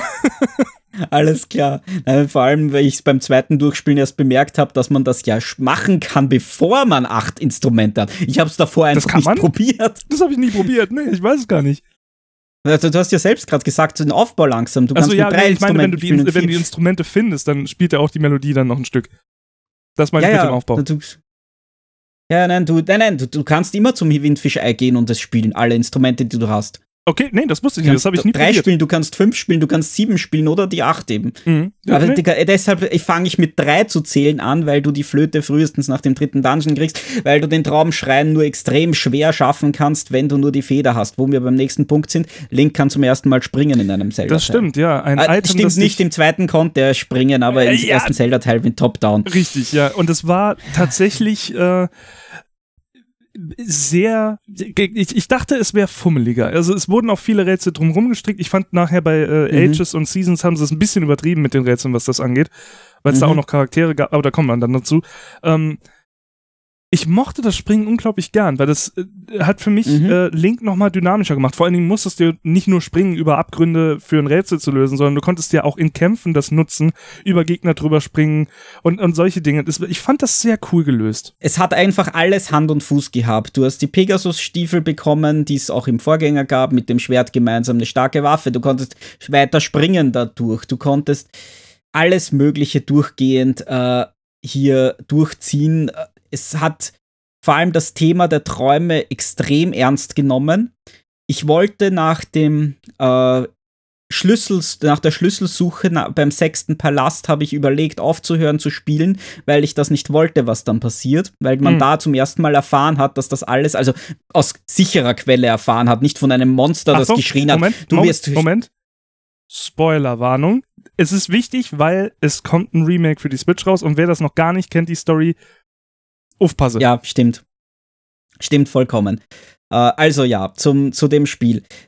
Vorher haben dauernd irgendwelche Monster geschrien, ah, du wirst auch sterben, wenn äh, der Windfisch erwacht, etc., etc. Und da hast du auf einmal in einem Tempel die Aussage, der Windfisch schläft und er träumt die ganze Insel. Äh, wenn er erwacht, wird sie vollständig verschwinden. Und das hat mich dazu geführt, ich will aber nicht, dass die verschwinden, die, die sterben, das ist doch urgemein und so. Wo wir gleich bei der Story sind, was ich auch ein sehr, sehr, sehr geiles Detail, das ich auch selbst gefunden habe und auf das bin ich ein bisschen stolz, äh, fand, ist, Marin fragt, sagt ja einmal, wenn sie einen Wunsch an den Windfisch hätte, dann wür würde sie eine Möwe werden wollen, damit sie, äh, damit sie für alle Menschen singen kann. Mhm. Wenn du das Spiel ohne Tode durchspielst, ich weiß nicht, ob du auch alle Herzteile das, und, und genug Zaubermuscheln brauchst. Ich hatte es nie anders, wie ich ohne Tode durchgespielt habe. Dann kommt ein alternatives Ende. Marginal, aber vorhanden. Du siehst nämlich, wenn das Die End am Ende der Credits erscheint, Marin durchfliegen. Mit kleinen Flügelchen. Okay. Wow. Und bei DX haben sie es noch einen Schritt weiter getrieben. Da siehst du wirklich äh, äh eine Marin vorbeifliegen, sich in eine Möwe verwandeln und dann ein hübsch Pixel-Grafik äh, mhm. natürlich, aber ein hübsches Bild in groß von Marin noch und hörst sie noch einmal singen. Wow, nicht schlecht. Und das damals am Gameboy. Und genau deshalb habe ich dann das gleiche auch bei Link to the Past machen wollen.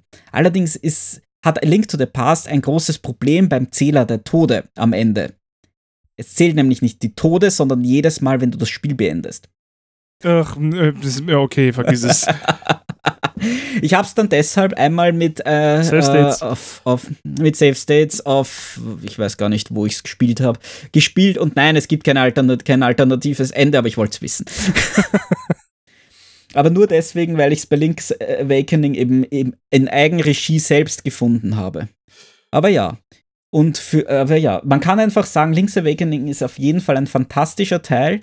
So wie es aussieht, wird das Remake auch ein 1 zu 1 Remake. Ich also, bin unfassbar gespannt. Unfassbar gespannt, weil ähm, ich weiß es noch nicht, wie ich die Engine finde. Ich finde sie interessant, aber ich bin mir noch nicht sicher, ob sie, ob sie für mich funktioniert. Aber äh, das ist einfach. Äh, ich, ja. ich hoffe, sie versauen es nicht. Es wäre schwer, das zu versauen, aber möglich ist es immer noch. Ja, klar.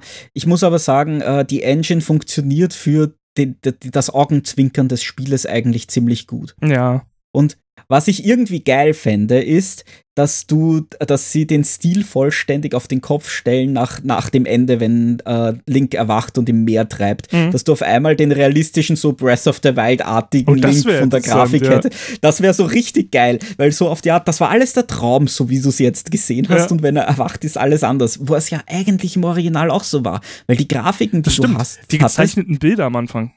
Die also ganz am Anfang, die Bilder sind in dieser realistischen mhm. Grafik, am Ende auch, aber beim Erwachen, wo du siehst, dass er an das Meer gespült wurde, ist schon diese andere Grafik. Ja.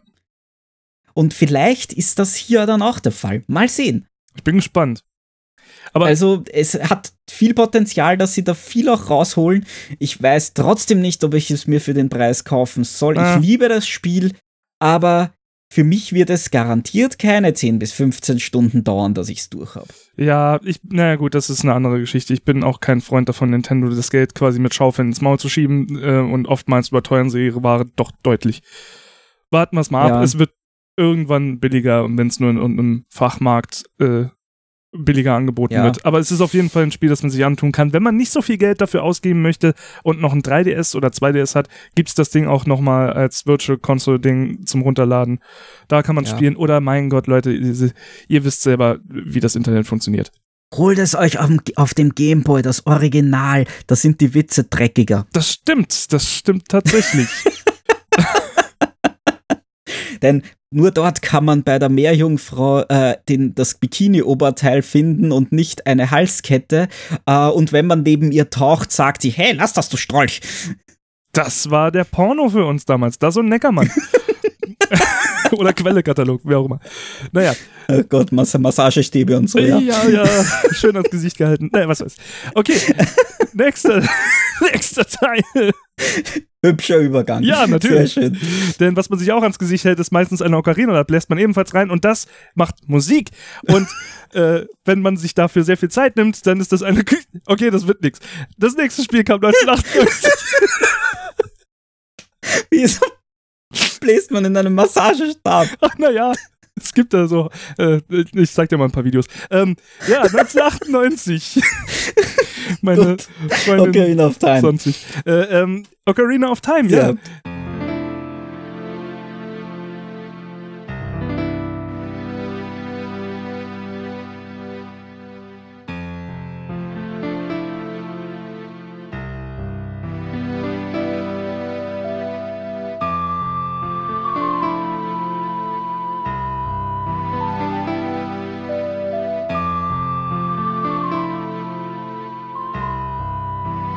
Der erste äh, Teil für in, der erste Teil in 3D, ähm, auch was, ja. was, ähm, ich meine, Super Mario 64 hat es ja vorgemacht, wie, wie entwickelt man ein Spiel, das immer in 2D war, in 3D und es funktioniert. Ich will nicht sagen, dass man Kamerabewegungen damals perfektioniert hat, davon war man ziemlich weit entfernt, aber zumindest hat es soweit mhm. funktioniert und es gab schlechtere Beispiele. Hallo Babsi. Ähm, bei. Äh, ja, gut, äh, ja, natürlich. Bei Ocarina of Time kannst du fast alle Spiele der Zeit nehmen. und alle davor.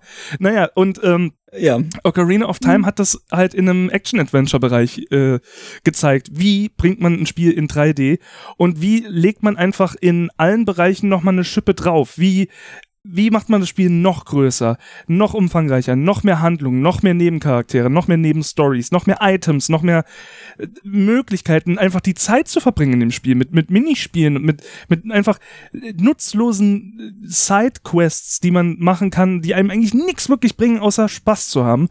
Und, äh, und vielleicht ein Herzteil. Und vielleicht, ja, vielleicht, es gab immer noch irgendwo eine Belohnung. Wie, wie, wie lange ich beim Angeln war in diesem Spiel. Es gibt keinen vernünftigen Grund, das so lange zu machen, wie ich es gemacht habe. Und trotzdem bereue ich keine Minute und hab, das war ein Verkaufsargument, als damals die Wii, also äh, äh ne, der Wii-Teil angekündigt wurde, Twilight Princess, da konnte man angeln. Und da wusste ich schon, okay, das wird mein Spiel, ich habe es bei Ocarina geliebt, ich werde es wieder lieben. Ocarina ist ein fantastisches Spiel. Ja, ohne Zweifel. Ich hab's zu spät gespielt und zwar noch äh, ungünstig spät gespielt, muss man sagen, weil ich hab's gespielt, nachdem ich Twilight Princess gespielt habe. Ja. Und dann in der GameCube-Fassung der N64-Version, ah. also N64-Grafik, nachdem ich Twilight Princess gespielt habe, hat das Ganze gedämpft. Allerdings, äh, was man auf jeden Fall sagen muss zu Ocarina of Time, für seine Zeit absolut revolutionär. Es hat alles richtig gemacht, was man damals richtig machen konnte. Ja in dem Bereich. 100%. Weil, wie, schon, wie du gesagt hast, das Anvisieren war neu. Das konnte man in, glaube ich, keinem Spiel vorher. Zumindest nicht so perfekt, dass es so gut funktioniert hat. Auf einmal konntest du in 3D kämpfen und es hat funktioniert. Verdammt nochmal, das können manche Spiele bis heute nicht. Richtig, ja, absolut. Und, äh, aber ich will, ich will das gar nicht so über, übergehen, was du jetzt kurz gesagt hast, denn für mich ist das auch einer der größten Kritikpunkte und einer der Gründe, warum ich sagen würde, muss man Ocarina of Time nochmal spielen, nicht auf dem N64 auf gar keinen Fall. Denn die Framerate, in der das Spiel damals auf dem N64 lief, und N64 war jetzt beim besten Willen keine schöne Grafik, ähm, die Weitsicht war erbärmlich und die Framerate ist unter aller Sau. Also in meisten Fällen ist es bei 20 bis 25 FPS. Das ist miserabel und es tut wirklich in den Augen weh auf Dauer. Äh, ich würde, wenn man das spielen will, auf jeden Fall und auch, und das tut mir fast weh, weil ich bin kein Handheld-Mensch, vor allen Dingen nicht, wenn es um 3D-Bildschirme geht. Aber die 3DS-Version ist in dem Bereich, in so vielen Bereichen besser und spielt sich besser, schneller, flüssiger. Ich bin kein Fan vom 3DS. Ich mag den Screen nicht. Ich mag die Auflösung nicht. Es ist mir zu pixelig. Aber das macht's mhm. wirklich besser. Die, die N64-Version, so nostalgisch ich dafür bin, ist nicht mehr wirklich brauchbar, wenn man keine Nostalgie dafür hat.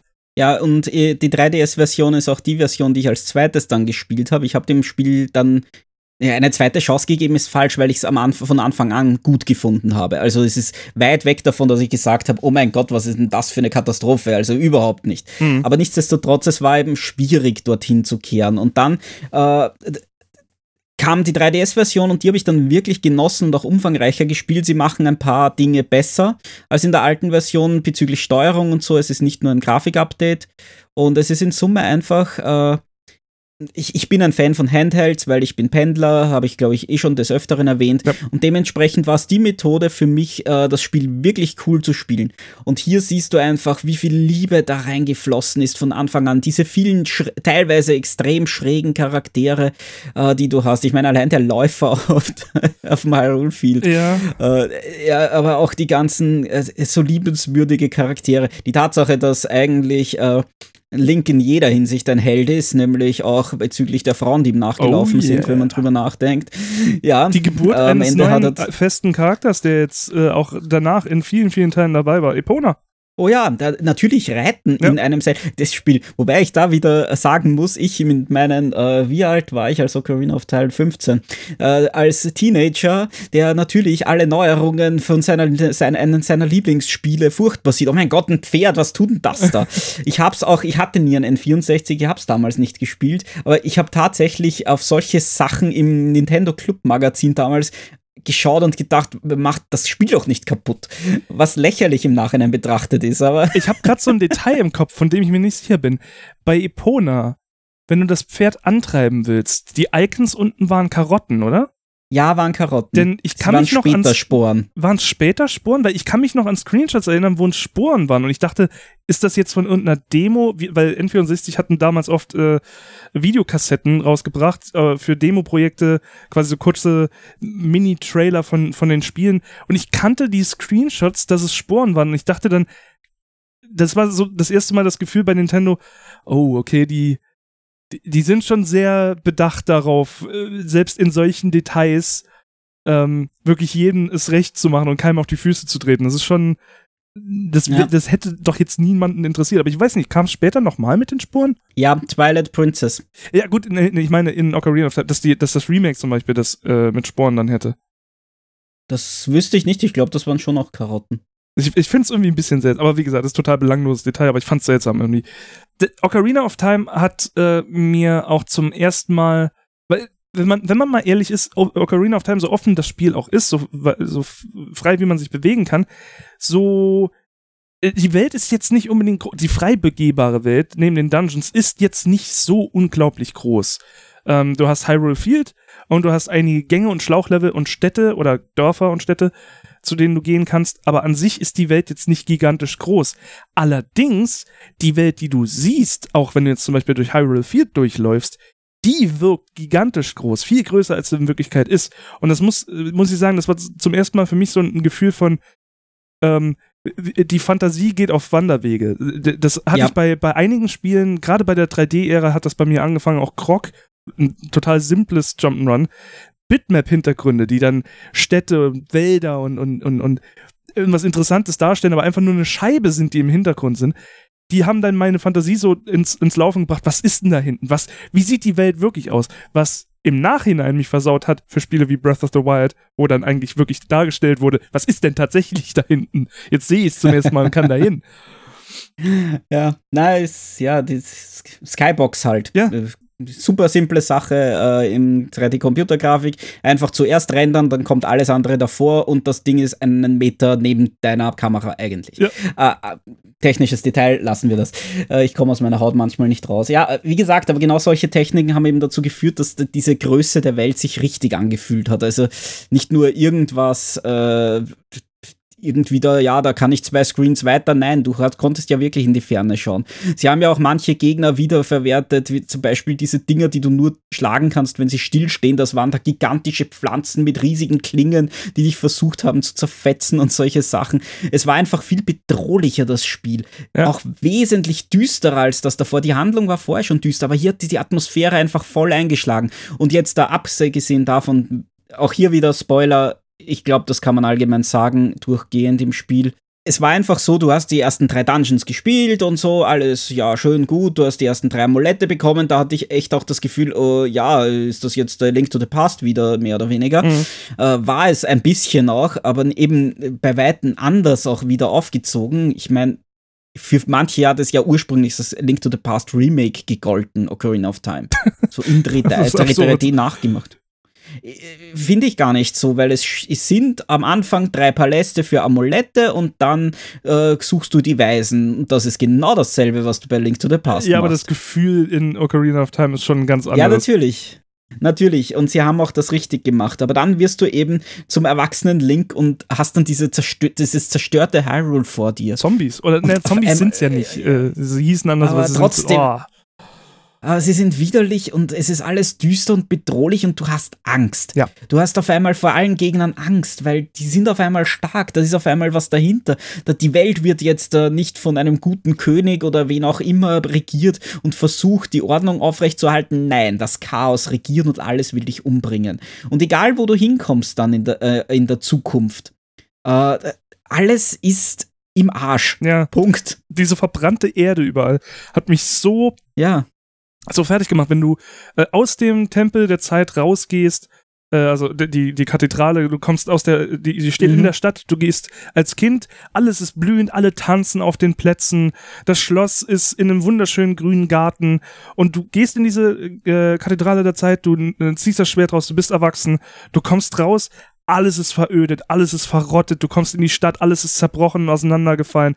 Neben, wo früher Leute getanzt haben, rennen heute eben die, wie hießen sie denn noch? Gib, Gib, Gibdons? Gib, wie hießen die Zombies denn? Gyptos. Gyptos.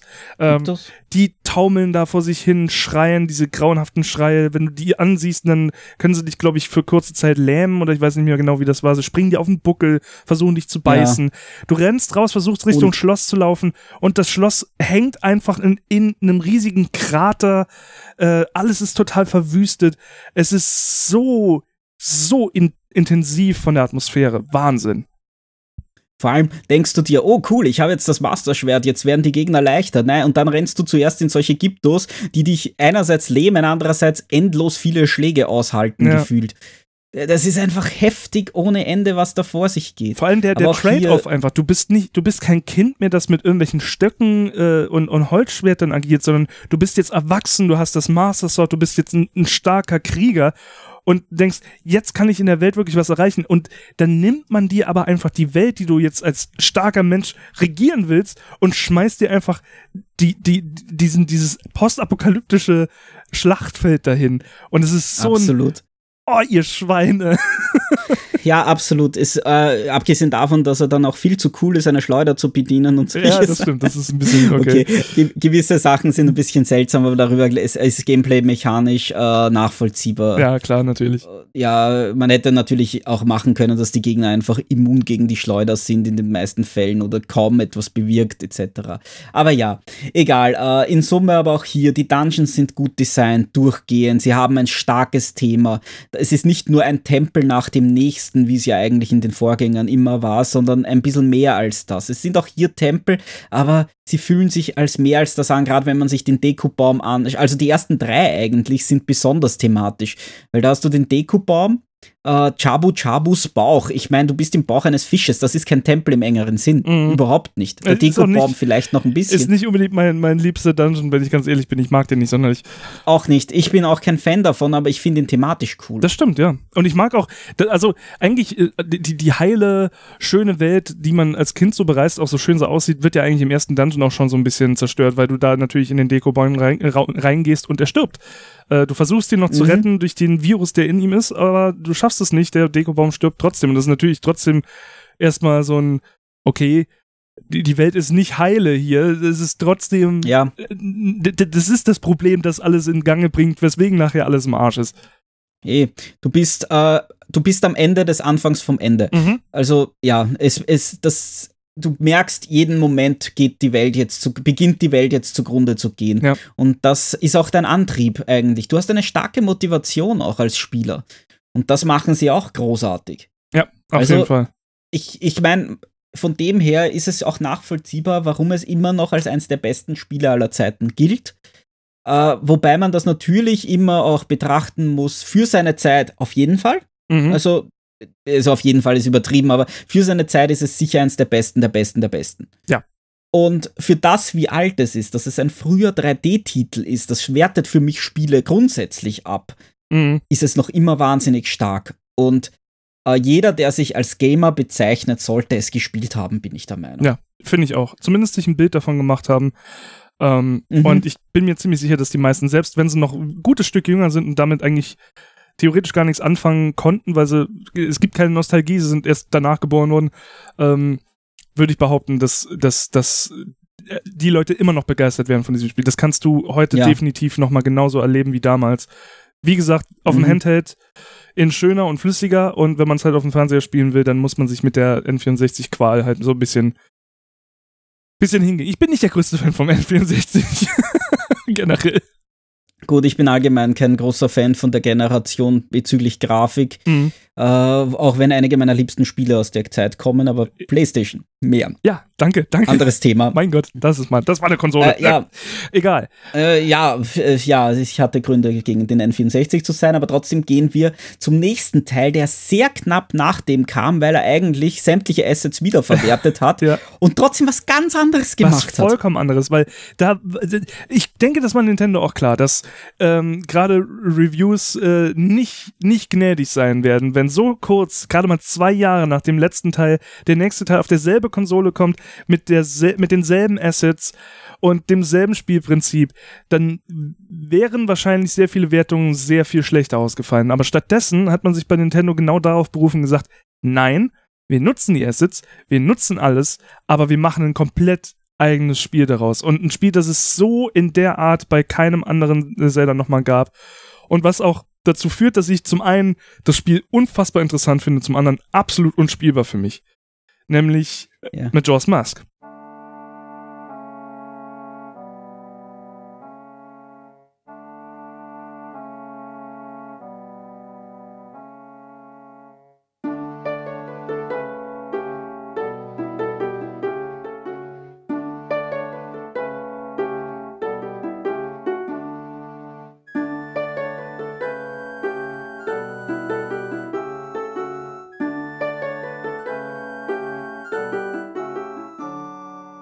Ja, äh, wenn wir schon beim Thema düster waren, ja. äh, das ist der düsterste Teil und zwar mit Abstand und jetzt nicht nur von der Optik, das auch, weil dieser riesige Mond, äh, du bist ja in der Welt Termi in Land Termina, ganz woanders als, äh, als, also auch wir wieder nicht Hyrule, zweiter Teil des Spieles, der nicht in Hyrule spielt. Äh, du bist eigentlich auf der Suche nach Navi, warum du auch immer diese Fee suchen möchtest. Äh, hey! Ist halt, ja, wie auch das immer. ist halt der Klingelton, ähm, Mensch.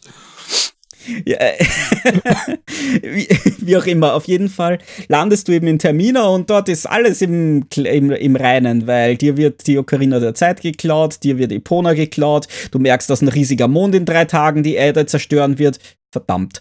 Äh, Wärst mal rechts abgebogen. Ja. Und den Charakteren im Spiel ist das bewusst. Ja. Und das ist der springende Punkt.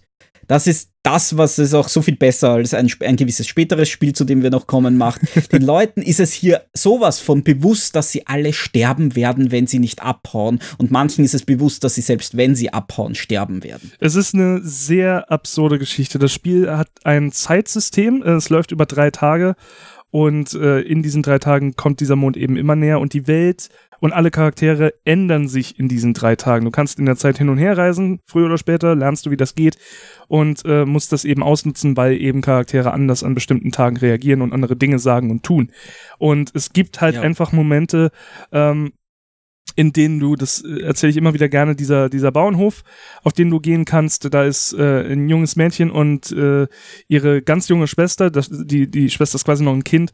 Und äh, ich glaube, das ist am letzten Tag oder vor der letzten Nacht, äh, in der du ähm, quasi dorthin gehen kannst und kannst mit ihr reden und ähm, ja, die, das kleine Mädchen erzählt dann freudig, dass äh, ihre große Schwester sie mitnimmt zum ersten Mal in die Bar, um da was zu trinken. Und sie freut sich so sehr, äh, dass sie das mal erleben darf. Und äh, du bekommst halt raus, dass die große Schwester durchaus weiß, wir stehen gerade kurz davor, dass die Welt untergeht. Und ich will nicht, dass meine kleine Schwester in Panik ausbricht. Und deswegen nehme ich sie mit in eine Kneipe, um sie quasi zu beruhigen und ihr was einzuflößen, sodass sie schläft, wenn unsere Welt untergeht und wir alle sterben. Das ist so tief. Oder es gibt ja diese Charaktere, die heiraten wollen. Und ähm, ja. es gibt diesen, äh, es, es, äh, durch äh, Glitches kannst du es schaffen, genau zum richtigen Zeitpunkt, wenn die Welt untergeht, in diesen Raum reinzukommen, wenn du die Quest nicht, äh, nicht abschließt und den einen mhm. NPC quasi nicht zur Hochzeit hinbringst ich, ich bin mir nicht mehr sicher, ob es die Frau war, die du hinbringen musst oder den Mann. Ich glaube, den Mann. Die Frau Mann, ist ja. da. Die Frau ist in diesem Raum im Brautkleid und wartet. In der Nacht, in der sie Boah. stirbt. Das ist so. Und das würdest du nicht mal mitbekommen, wenn du nicht dahin glitschst. Du hast keine Möglichkeit, da sonst hinzukommen. Das ist so, so düster, so bitter und traurig. Das ist Wahnsinn. Und äh, das sind aber Dinge, die rettest du, wenn du den Mond aufhältst. Ja. Also zumindest die Frau rettest du und so. Aber da gibt es einfach Geschichten, die passieren, wenn du dann nicht da bist. Du bist ja nur einmal in dieser Welt jeweils. Du machst, äh, du spielst einen, eine Passage, wo du diesen Affen rettest davor, dass er umgebracht wird. Mhm. Beim ersten Palast. Wenn du dann den zweiten spielst, machst du das nicht. Wenn du den letzten Boss besiegst, machst du das nicht. Du hast so viele positive Geschichten geschaffen, die du alle nie gemacht hast. Aber du hast deinen Herzteil oder was auch immer. Richtig, ja. Du machst äh, es nur für dich, ja. reist dann in der Zeit zurück und lässt es dann geschehen. Und es sind so viel. Ich habe ich habe wirklich, ich habe das Spiel durchgespielt und war überraschend ungespoilert zu dem Zeitpunkt. Ich habe es auch erst am 3DS, ich glaube, letztes Jahr beendet. Mhm. Und auch für mich ist das mit dem Zeitlimit etwas, das, das, das führt zu mehr Stress, als es ist, weil du kannst die Zeit äh, verlangsamen. Das habe ich immer gemacht. Trotzdem fühlt es sich so an, als würde ich die ganze Zeit dieses Messer im Rücken haben, Exakt, das ja. jeden Moment zustechen will. Und das fühlt sich für mich nicht gut an, was irrsinnig schade ist, weil es ansonsten ein wahnsinnig gutes Spiel ist. Ich, ich sage immer, weil, ich, ich verstehe durchaus, dass das wirkt, dass es hilft, diesen Zeitdruck zu haben und er gehört ja auch zum Spielelement dazu, aber er macht für mich das Spiel kaputt. Ich mag dieses Spiel nicht spielen, ich hasse Spiele mit Zeitdruck, vor allen Dingen, wenn es darum geht, Welten zu erkunden und Sachen zu, herauszufinden, will ich nicht, dass man mich unter Zeitdruck setzt. Das sind auch Sachen, die ich an Shenmue, so sehr ich es liebe, nicht mag. Auch Gegenelemente, mhm. wie bei Shenmue muss ich plötzlich warten, oh, ich muss um die Uhrzeit zu einem NPC, ich habe nichts zu tun. Cool, dann stehe ich jetzt für fünf Minuten blöd auf dieser Straße rum, bis die Zeit vorbei ist. Auch solche Elemente. Ich mag Zeitelemente nicht in Videospielen. Ich weiß, was sie bewirken wollen. Ich weiß, dass es für Leute funktioniert. Für mich funktionieren sie nicht. Und das ist unglaublich traurig, weil Majora's Mask äh, in allem, außer im Gameplay, für mich das interessanteste und coolste äh, Zelda-Spiel wäre. Ja, wie gesagt, ich habe es dann auch durchgespielt. Ich habe bei weitem nicht alle Sidequests gemacht. Vor allem das macht aber das Spiel so stark, dass es so viele extrem interessante Sidequests gibt. Weil im Endeffekt gibt es nur vier Paläste, ja. Tempel, wie man es auch immer nennen soll, die ich eigentlich durchgehend auch recht gelungen fand. Ich ja, waren stellenweise anstrengend und ich hab's gehasst, wenn ich nicht an einem Tag durchgekommen bin, was du aber in den meisten Fällen nicht schaffst. Vor allem die Feen in den Palästen auch noch auf Zeitdruck zu finden. Äh, ja. ja. wie gesagt, das ist einfach etwas, das führt bei mir zu einem Unwohlsein beim Spiel, den ich, das ich nicht mag. Abgesehen davon ist der Zeitdruck eine Katastrophe, wenn du es als Handheld spielst. Ja, ja.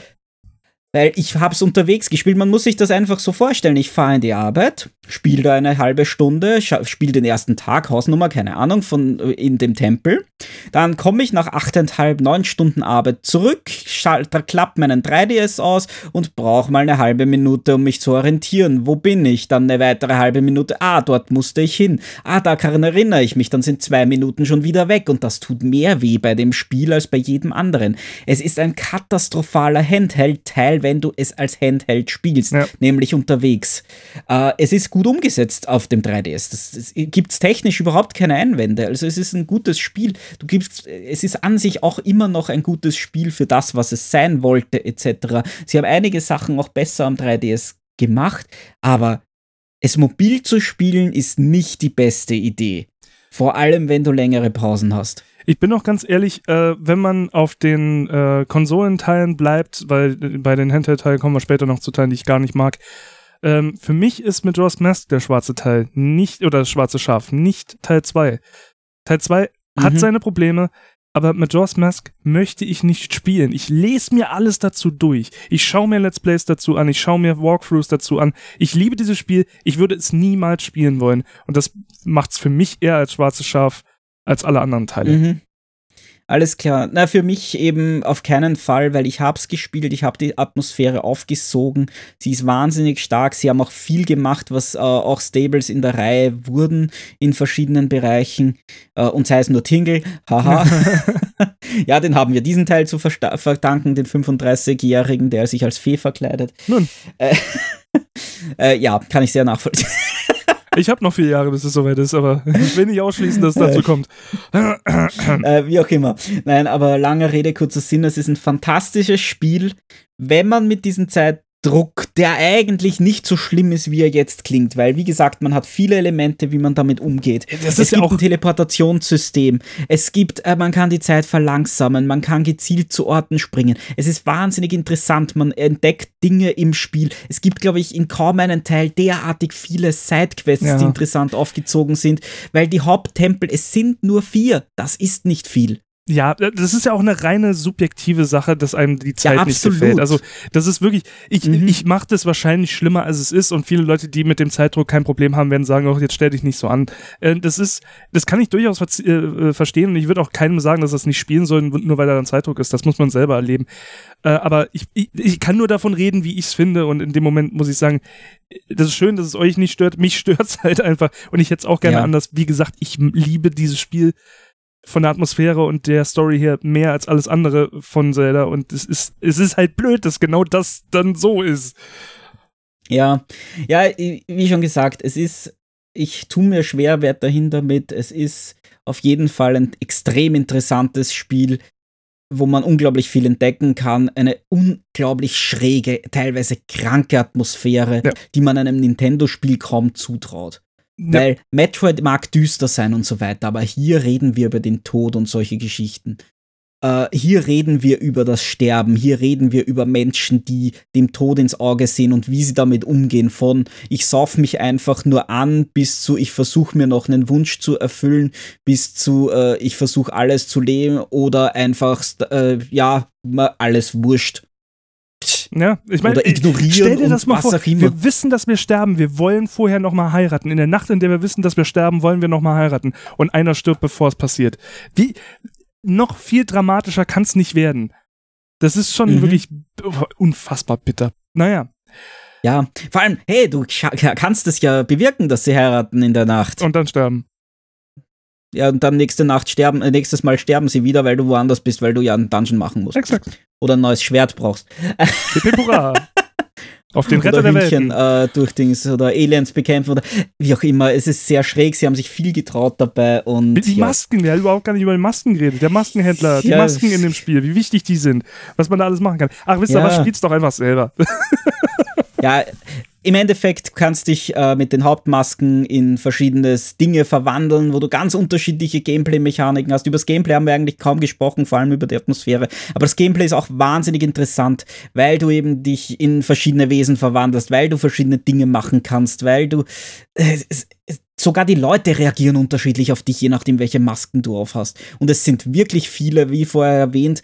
Äh, es sind eigentlich in Summe dadurch mehr Items als bei Link to the Past, das bin ich mir ziemlich sicher. Wobei manche Masken einfach nur darum gehen, dass verschiedene Charaktere anders auf dich reagieren oder dich gewisse Monster nicht angreifen oder ähnliches. Also das ist schon sehr, sehr spannend, wie das aufgezogen ist. Und auch hier unglaublich viel zu experimentieren, unglaublich viel zu entdecken. Und das widerspricht für mich äh, dem Zeitdruck, den man dabei hat. Mhm. Aber ja, aber dafür gibt es Tagespläne. Du hast ein, ein, ein eigenes Buch, wo drin steht, um diese Zeit ist dieser Charakter dort und dort kannst du ihn begegnen, dort kannst du ihn abfangen, dort wird der und der ausgeraubt, du kannst das verhindern, damit du deine Bombentasche kriegst oder solche Sachen. Also Wahnsinn.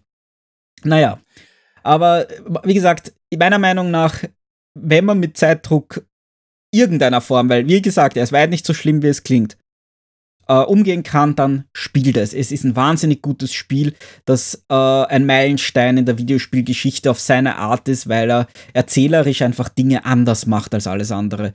Wenn ihr damit nicht umgehen könnt, lest die Sachen durch, die sind auch so interessant. Oder schaut euch äh, abschnittsweise Let's Plays an oder was auch immer. Richtig. Aber ich finde, das ist eine sehr gute Stelle, um diese Podcast-Folge hier zu beenden, denn wie ihr euch schon gedacht habt, werden wir nicht alle Teile in einem Stück runterrattern und eine drei, dreieinhalbstündige Folge draus machen. Und äh, ja. wir sind jetzt im neuen Jahrhundert angekommen und ich finde, das ist ein ganz, äh, eine ganz nette äh, ein ganz netter Cut, um jetzt zu sagen, an der Stelle geht es bei der nächsten Folge dann weiter, was das neue Jahrhundert so zu bieten hat mit Zelda. Das hört ihr dann einfach direkt nächste Woche schon ähm, in der neuen Folge, wenn es wieder weitergeht mit unserer Zelda-Reihe. Ich glaube, wir lassen das, die Folge ist lang genug, äh, was wir zuletzt gemacht haben für den Moment. Äh, wünsche euch allen eine gute Zeit und wir hören uns demnächst. Bis dahin. Ciao. Ciao.